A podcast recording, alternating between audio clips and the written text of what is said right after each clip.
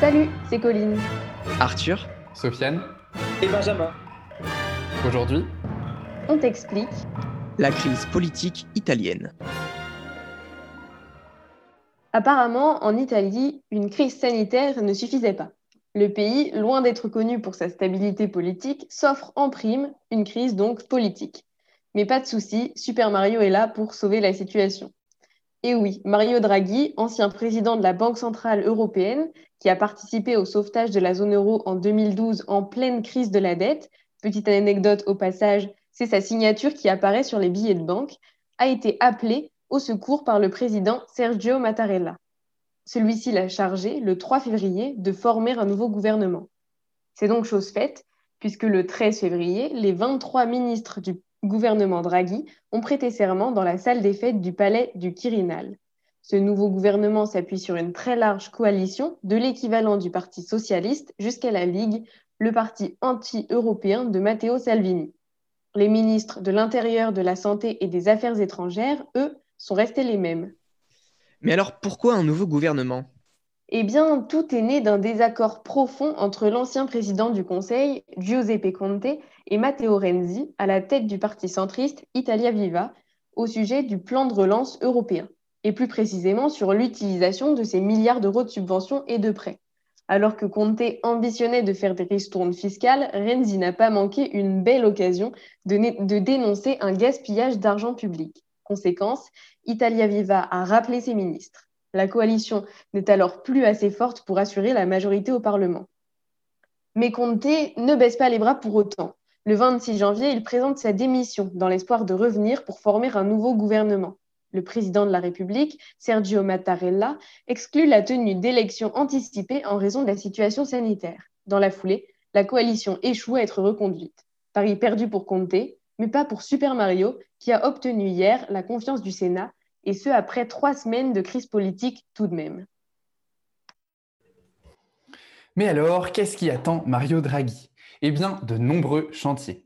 Cela s'explique en partie parce que l'Italie est un des pays ayant été les plus touchés par la crise sanitaire. Hier, le mercredi 17 février, Draghi est allé détailler son plan d'attaque devant les sénateurs italiens. Concernant la situation sanitaire, Super Mario mise sur un plan vaccinal plus vaste. Je cite, Après avoir obtenu des quantités suffisantes de vaccins, notre premier défi est de les distribuer rapidement et efficacement, explique-t-il aux parlementaires. Et oui, comme en France, l'Italie connaît une campagne au début, comment dire, décevant. Le pays a fait face à un retard dans les livraisons des doses qui a considérablement ralenti la campagne. Hier, l'Italie n'avait vacciné que 2,17% de la population, encore moins que la France, rendez-vous compte.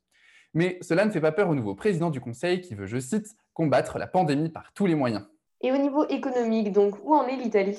Le Covid a certes tué plus de 92 000 Italiens et le pays a connu plus de 2,6 millions de cas, mais le petit virus a aussi atteint la santé de l'économie de la péninsule. L'Italie a connu une chute vertigineuse de son PIB, 8,9% en moins en 2020, et a vu sa dette s'envoler. Elle s'élève aujourd'hui à 2600 milliards d'euros, soit 158% du PIB. Le chantier économique qui attend Draghi est donc colossal. Dans son discours, l'ancien patron de la Banque centrale européenne en vient même à comparer la situation actuelle à la sortie de la Seconde Guerre mondiale. Il affirme alors avoir la responsabilité de lancer une reconstruction du pays. Mais qui mieux que le sauveur de l'Europe pour sauver son pays natal? Et pour cela, il peut compter sur son ancien employeur. Mario Draghi a rappelé aux sénateurs que l'Italie aura à disposition environ 210 milliards d'euros sur une période de 6 ans. À lui de préciser, je cite, que ces ressources devront être dépensées pour améliorer le potentiel de croissance de notre économie.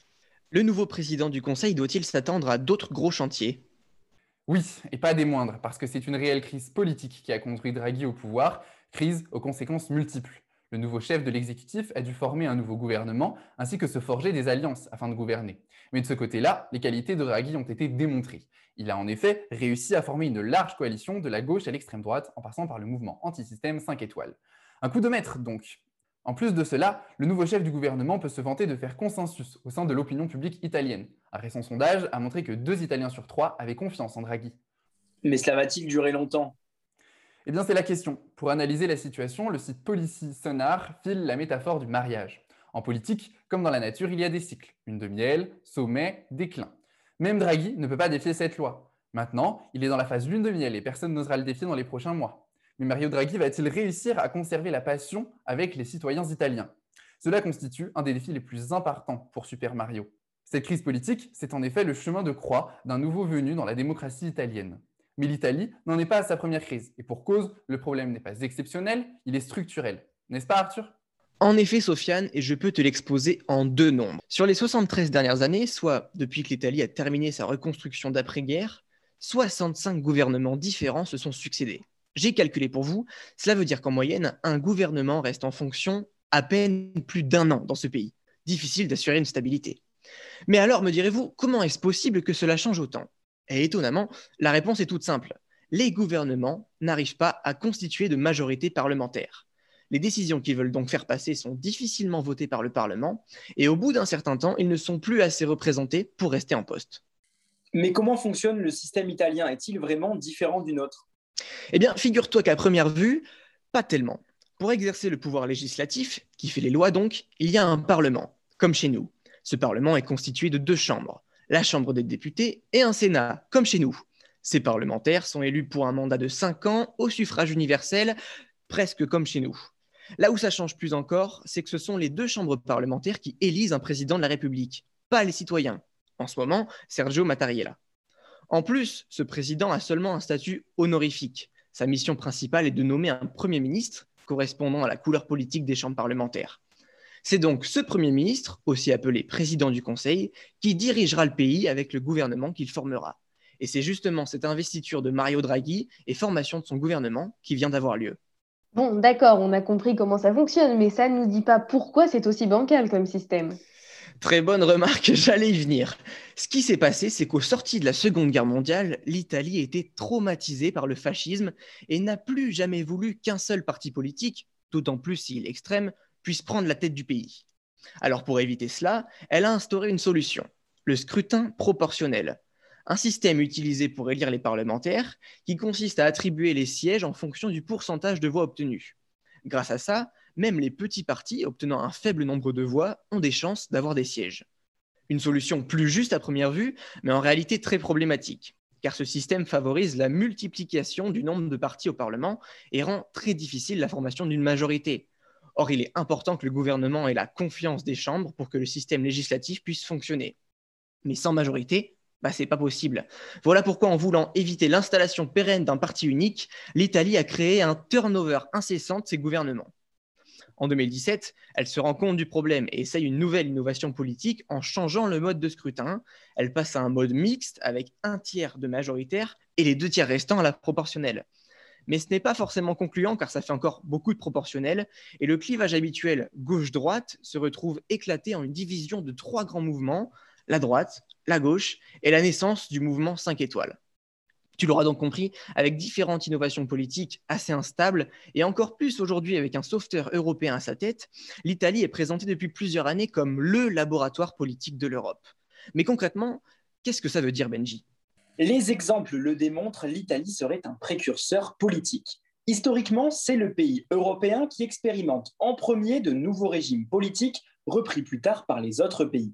Partons d'un exemple pour tenter de comprendre sur quoi s'est construit cette bizarrerie scientifiquement inexpliquée.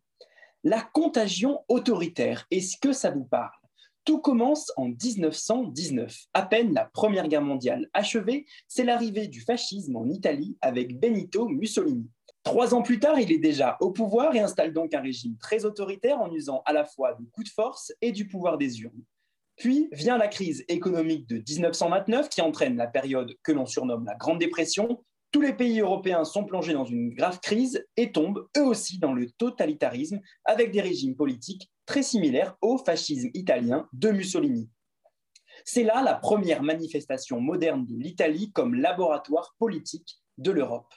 Et donc, sans suite en raisonnement, il y a eu d'autres manifestations similaires plus tard. Exactement, cela ne s'est pas arrêté à un fascisme un peu contagieux. L'Italie a été à nouveau le théâtre de tests politiques, d'abord avec Berlusconi qui a mis à la mode le populisme moderne, qui en a inspiré beaucoup, Trump le premier. On peut encore citer l'exemple de l'extrême droite nationaliste. Enfin bref, c'est fou, c'est assez inexplicable scientifiquement, mais vous l'aurez compris, l'Italie est bel et bien un laboratoire politique pour l'Europe.